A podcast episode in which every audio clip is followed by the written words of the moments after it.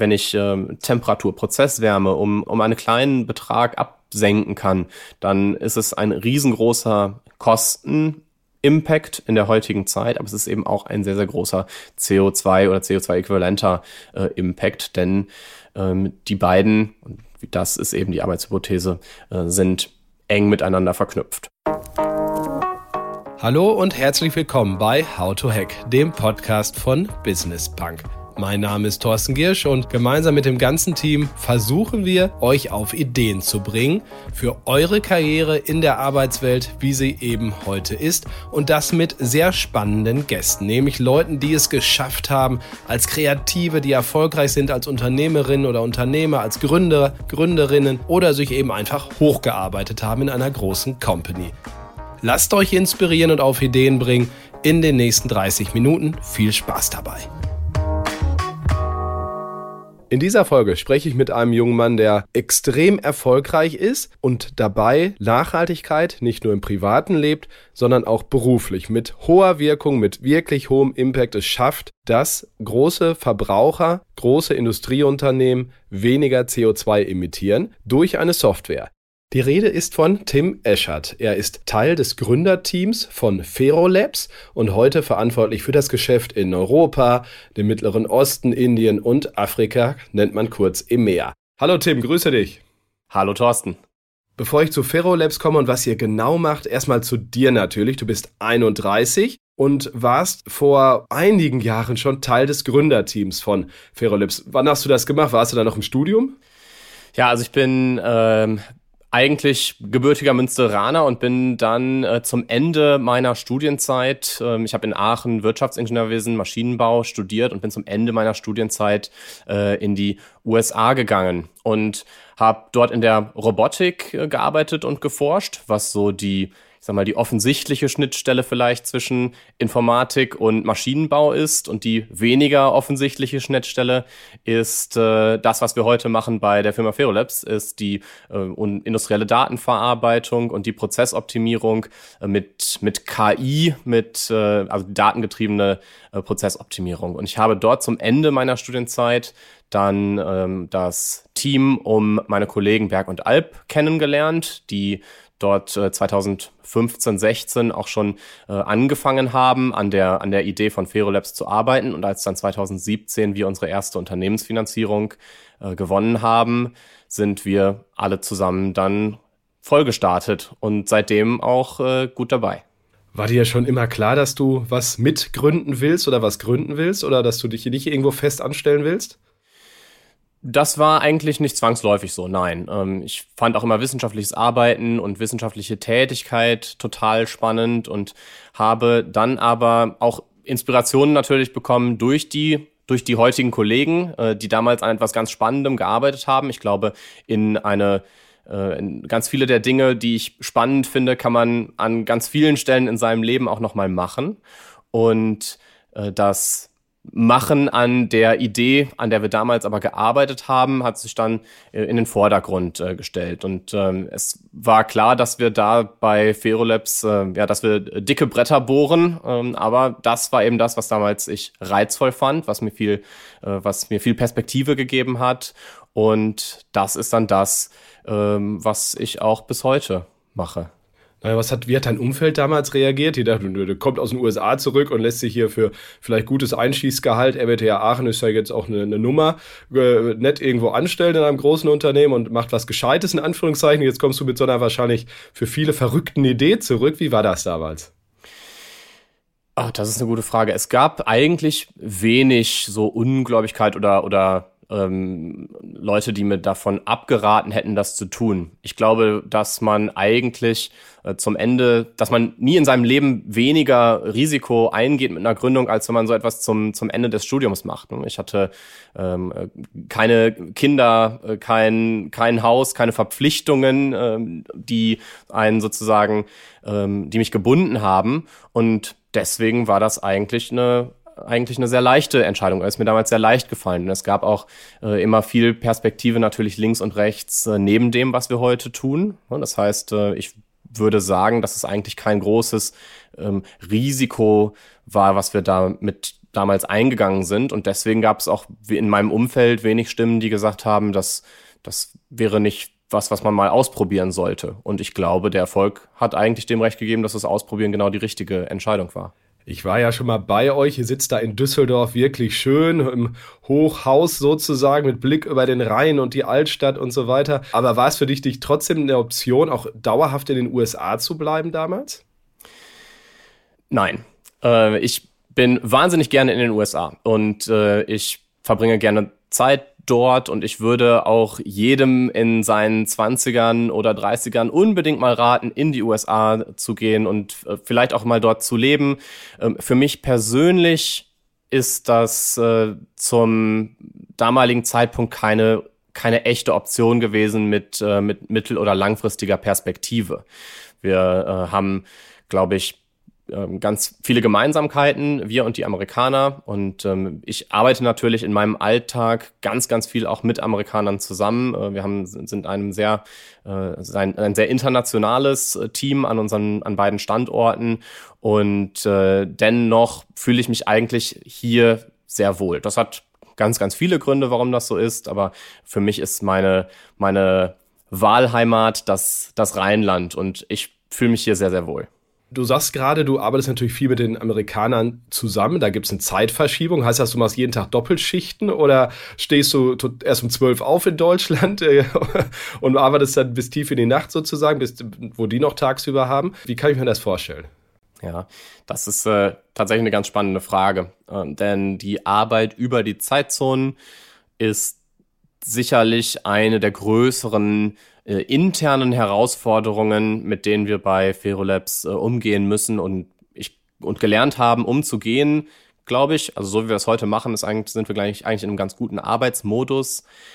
Aber es ist jeden Tag aufs Neue äh, eine Herausforderung. Ähm, wir versuchen die Arbeit über die Zeitzonen hinweg als äh, also für uns zu nutzen, denn ähm, wer sauber übergibt, hat natürlich als als Firma plötzlich einen, einen viel längeren ähm, Arbeitstag oder einen viel längeren Zeitraum, äh, über den Service abgedeckt werden kann und über den man ähm, auch am, am Kunden sein kann. Mm, aber in der internen Zusammenarbeit ist es eine tägliche Herausforderung. Für uns bedeutet das eine starke interne ähm, Organisation. Wir müssen ganz, ganz sauber dokumentieren. Es müssen überall saubere Übergaben stattfinden und stellen heute fest, dass da, was uns ja schon seit den ersten jungen Tagen der Firma äh, im Grunde äh, auferlegt wurde. Ne? Wir waren ja von, von Tag eins im Grunde gezwungen, so zu arbeiten.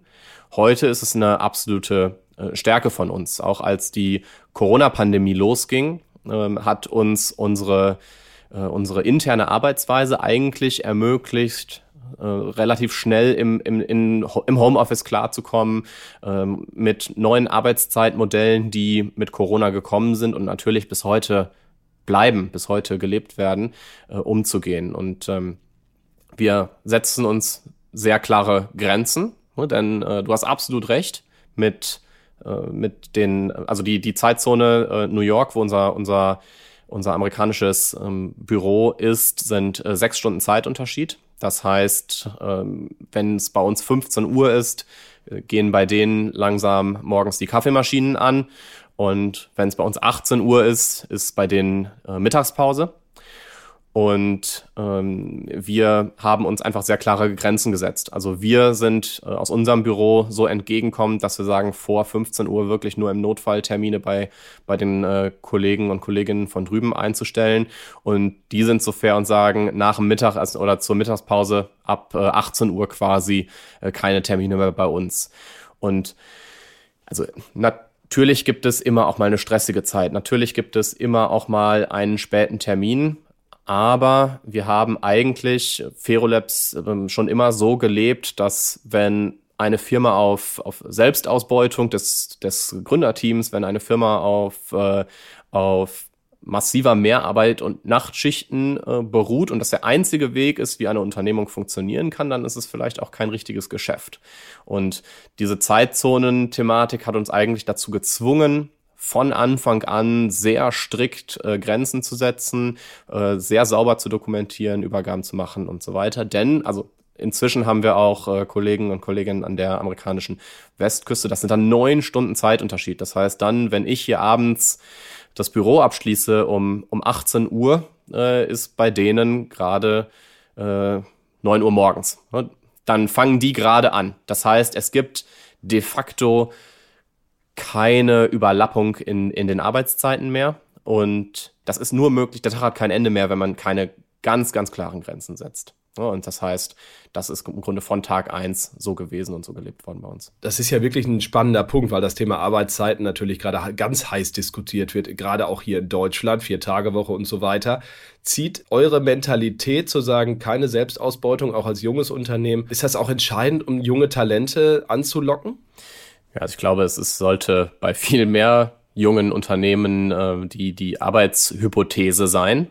Ähm, und ja, selbstverständlich, wir fahren, äh, glaube ich, ein ganz gutes ähm, Arbeitszeitmodell. Wir haben gute Arbeitszeiten. Wir haben ähm, nutzen die Stärken, die eben aus äh, dieser von Tag eins so zersprengten, äh, aus diesem von Tag eins so zersprengten Team äh, uns ähm, ja, auferlegt wurden, nutzen wir heute eigentlich äh, sehr, sehr produktiv, glaube ich. Das heißt, ähm, wir, haben, ähm, wir haben immer jeden Tag Leute im Homeoffice, es sind nie alle da und äh, jeder guckt, wie es mit Familie passt, wie es mit äh, Kindern passt. Ich glaube, ungefähr ein Drittel des Teams hat Kinder, würde ich schätzen.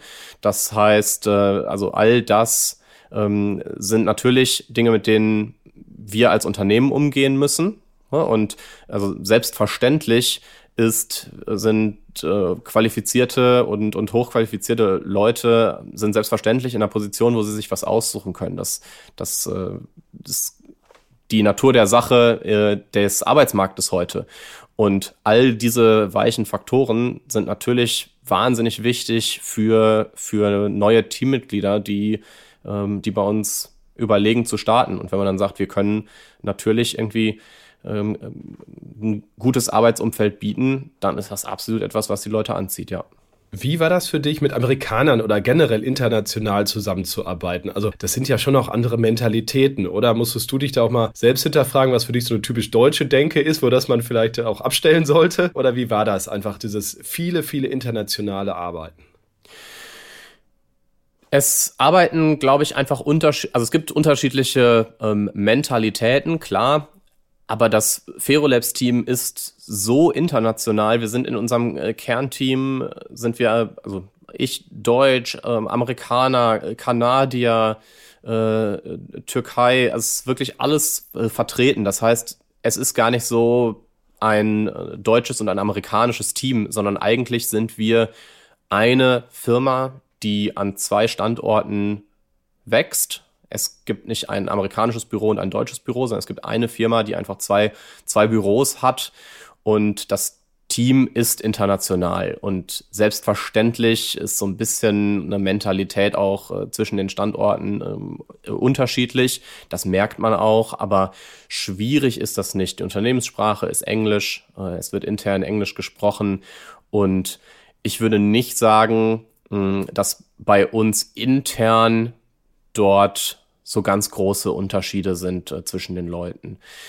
Allerdings im, in internationalen Arbeitsumfeldern ist natürlich sind, äh, sind regional oder also, äh, geografisch unterschiedliche Mentalitäten, unterschiedliche Herangehensweisen äh, an Arbeit, an Problemlösung, an auch Arbeitszeit, worüber wir gerade gesprochen haben. Ne? Selbstverständlich ist es dann auf unterschiedlichen Teilen, äh, also in unterschiedlichen Regionen wird es unterschiedlich gehandhabt ich glaube, dass wir bei uns intern gute Wege gefunden haben, so ein bisschen die europäische äh, Arbeitsmentalität, die ich eigentlich sehr schätze, ähm, unseren amerikanischen Kollegen schmackhaft zu machen und äh, andersrum so ein bisschen den, den Geist, den man ja den Amerikan das, den man so klischeemäßig äh, dem amerikanischen Team vielleicht eher zuschreibt von Geschwindigkeit und, und Innovation, äh, dass wir uns von denen vielleicht ein bisschen was abgeguckt haben. Also Unterschiede gibt es sicherlich, aber es sind keine verschiedenen Welten.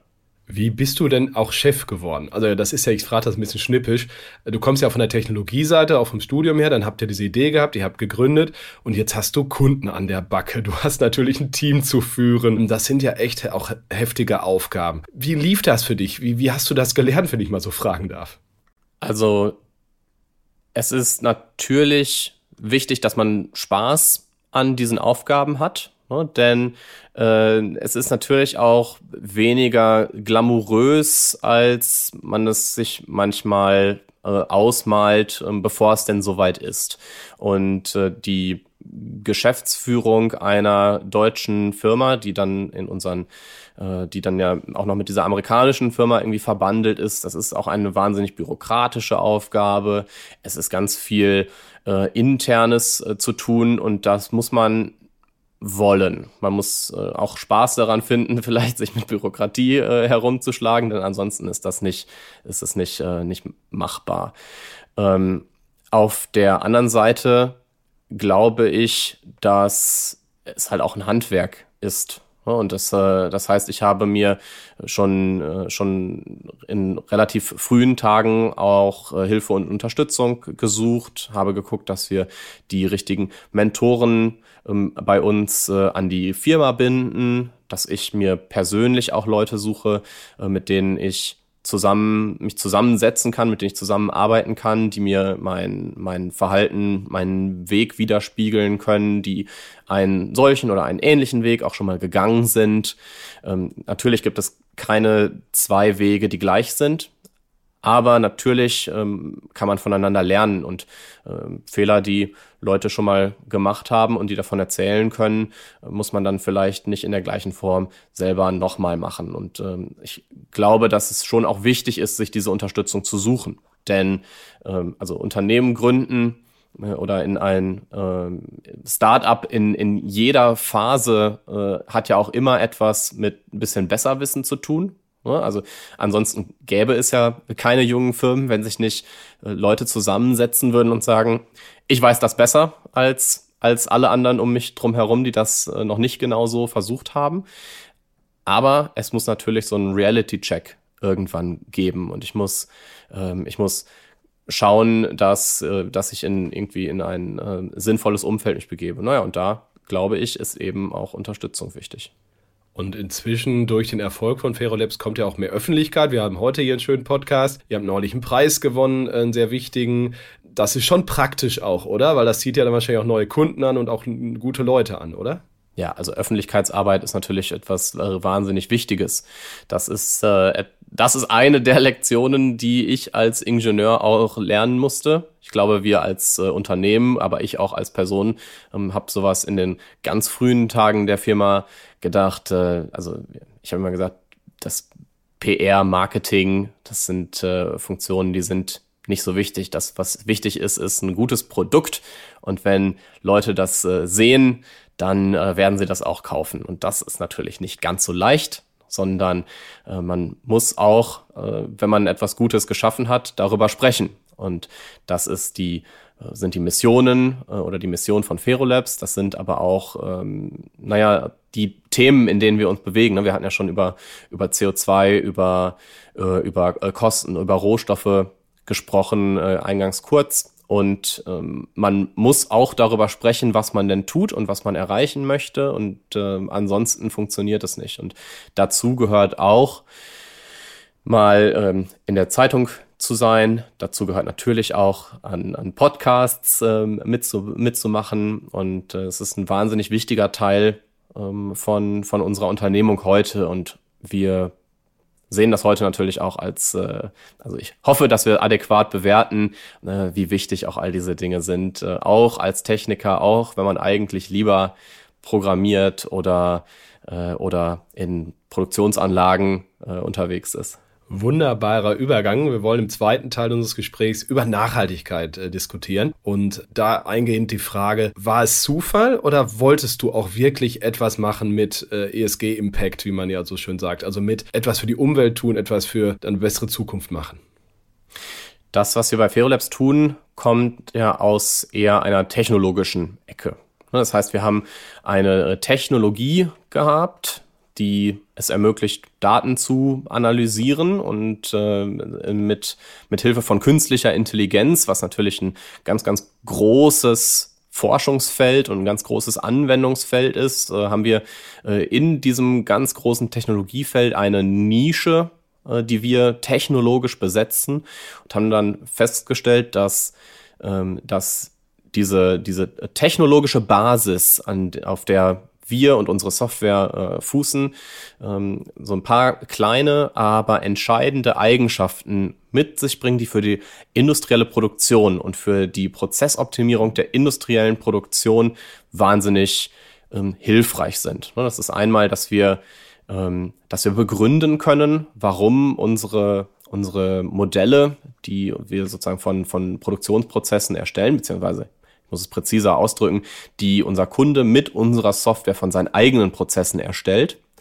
äh, dass, wir, dass unsere Software begründen kann, wie sie zu Aussagen kommt und dass sie auch noch sagen kann, wie sicher sich sie, sie sich ist. Das ist wahnsinnig technisch, wie das funktioniert und warum das so ist. Aber diese Begründung und diese, äh, diese Sicherheit zählen ein auf die Währung Vertrauen, die natürlich die wichtigste Währung äh, in der industriellen Produktion ist.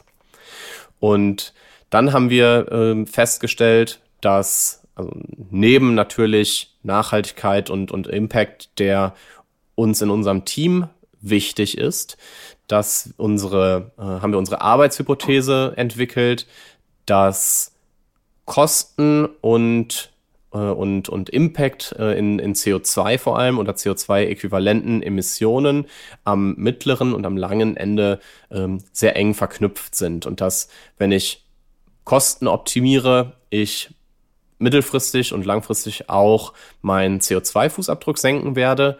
Äh, oder wenn ich meinen, äh, meinen Fußabdruck avisiere, ich auch meine Prozesskosten senken werde. Das darf jetzt nicht darüber hinwegtäuschen, dass auch andere Dinge wichtig sind ne? und nicht äh, die Installation unserer Software äh, unsere industrielle Produktion mit einem Fingerschnipsen äh, grün macht. Das ist selbstverständlich nicht so. Es ist ein Baustein von vielen, aber es ist eben ein, wie wir glauben, enorm wichtiger Baustein von, von ganz vielen. Und diese Arbeitshypothesen sind natürlich auf dem, auf dem Weg entstanden und wir haben sie weiter herausgearbeitet. Und heute stellen wir fest, dass in, naja, dass in der heutigen Zeit äh, diese Arbeitshypothesen auch auf ganz viel Zustimmung stoßen. Und so wird unsere Software von unseren Kunden eingesetzt heute, um damit mh, äh, Rohmaterialverbrauch zu reduzieren und zu optimieren, um Prozesstemperaturführung in, in Stahlproduktionen zu optimieren. Und ähm, wenn ich wenn ich ähm, Temperatur, Prozesswärme um, um einen kleinen Betrag absenken kann, dann ist es ein riesengroßer Kosten-Impact in der heutigen Zeit, aber es ist eben auch ein sehr, sehr großer CO2 oder CO2-äquivalenter äh, Impact, denn ähm, die beiden, und das ist eben die Arbeitshypothese, äh, sind eng miteinander verknüpft. Und äh, so ist bei uns diese ja, ESG-Thematik, hattest du es gerade genannt, ist, äh, ist sozusagen ähm, etwas, was wir als Arbeitshypothese uns in unserer Reise mit auf unseren Zettel geschrieben haben. Wir sind nicht als Green, klassische Green Tech-Firma ähm, gegründet, aber gerade in der Gegenwart ist es natürlich etwas, wo wir feststellen, äh, es, es funktioniert, es stößt auf, auf Zustimmung ähm, und es führt eben auch, äh, naja, zu äh, sehr, sehr guten äh, Kundenprojekten, die am Ende natürlich, ähm, naja, unsere Kunden dann sind. Ich versuche es nochmal zusammenzufassen, du berichtigst mich. Also, man stelle sich jetzt so ein Stahlwerk vor, da ist ein Hochofen dran und vieles andere natürlich. Ihr flanscht eure Software da, da rein und die sagt dem, naja, Besitzer des Stahlwerks dann sozusagen, hey, ein bisschen weniger Temperatur würde reichen, äh, du 20% weniger Nickel, äh, du hast eigentlich zu viel da in den Topf äh, reingepackt und so weiter. Und das spart natürlich Ressourcen und Geld und natürlich am Ende dankt es auch die Umwelt, aber auch der Controller sozusagen. Habe ich es so ungefähr richtig zusammengefasst? Ja, also ist äh, natürlich jetzt sehr plakativ gesprochen. Ne? Wir sind in, in äh, drei Kernindustrien, das ist die Stahlproduktion, die chemische Produktion, die Zementproduktion, äh, als Kernindustrien unterwegs gucken. Das äh, charakterisiert uns dann vielleicht auch als junges Unternehmen natürlich immer ein bisschen nach links und rechts, was sonst noch spannend ist, was sonst noch für unsere Technologie in Frage kommt und wo es ein, ein wo es gut zusammenpasst. Äh, aber gerade für den, für das Stahlwerk hast du das sehr gut zusammengefasst. Selbstverständlich ist es kein USB-Stick, den ich einfach ein am Ofen äh, anstecke, denn im Zweifel hat der Ofen äh, tatsächlich gar keinen USB-Anschluss äh, und es ist Implementierungsaufwand und es dauert ein bisschen. Aber genau, ähm, zum Beispiel einem, ähm, einem äh, Steuerstand des, des Ofens äh, mitzuteilen.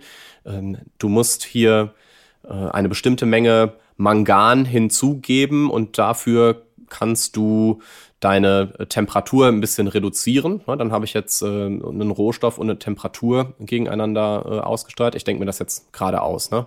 Das sind zwei, äh, dann habe ich so verschiedene Produktionsparameter, die ich gegeneinander aussteuern kann. Und äh, genau da liegt dann die, die Stärke unserer Software also was man natürlich sich fragt, warum ist doch, das sagt aber jedes Startup, glaube ich, warum ist da noch keiner eher auf die Idee gekommen? Eure Gründungsidee war ja auch aus der Zeit, bevor Greta und Fridays for Future auf die Straße gingen und irgendwie alle auf einmal Nachhaltigkeit brüllten, sondern das war ja auch eine Zeit, wo man auch etwas verschwenderisch ja tatsächlich noch mit Ressourcen umgehen konnte im Vergleich zu heute und zu, zur heutigen Zeit, oder?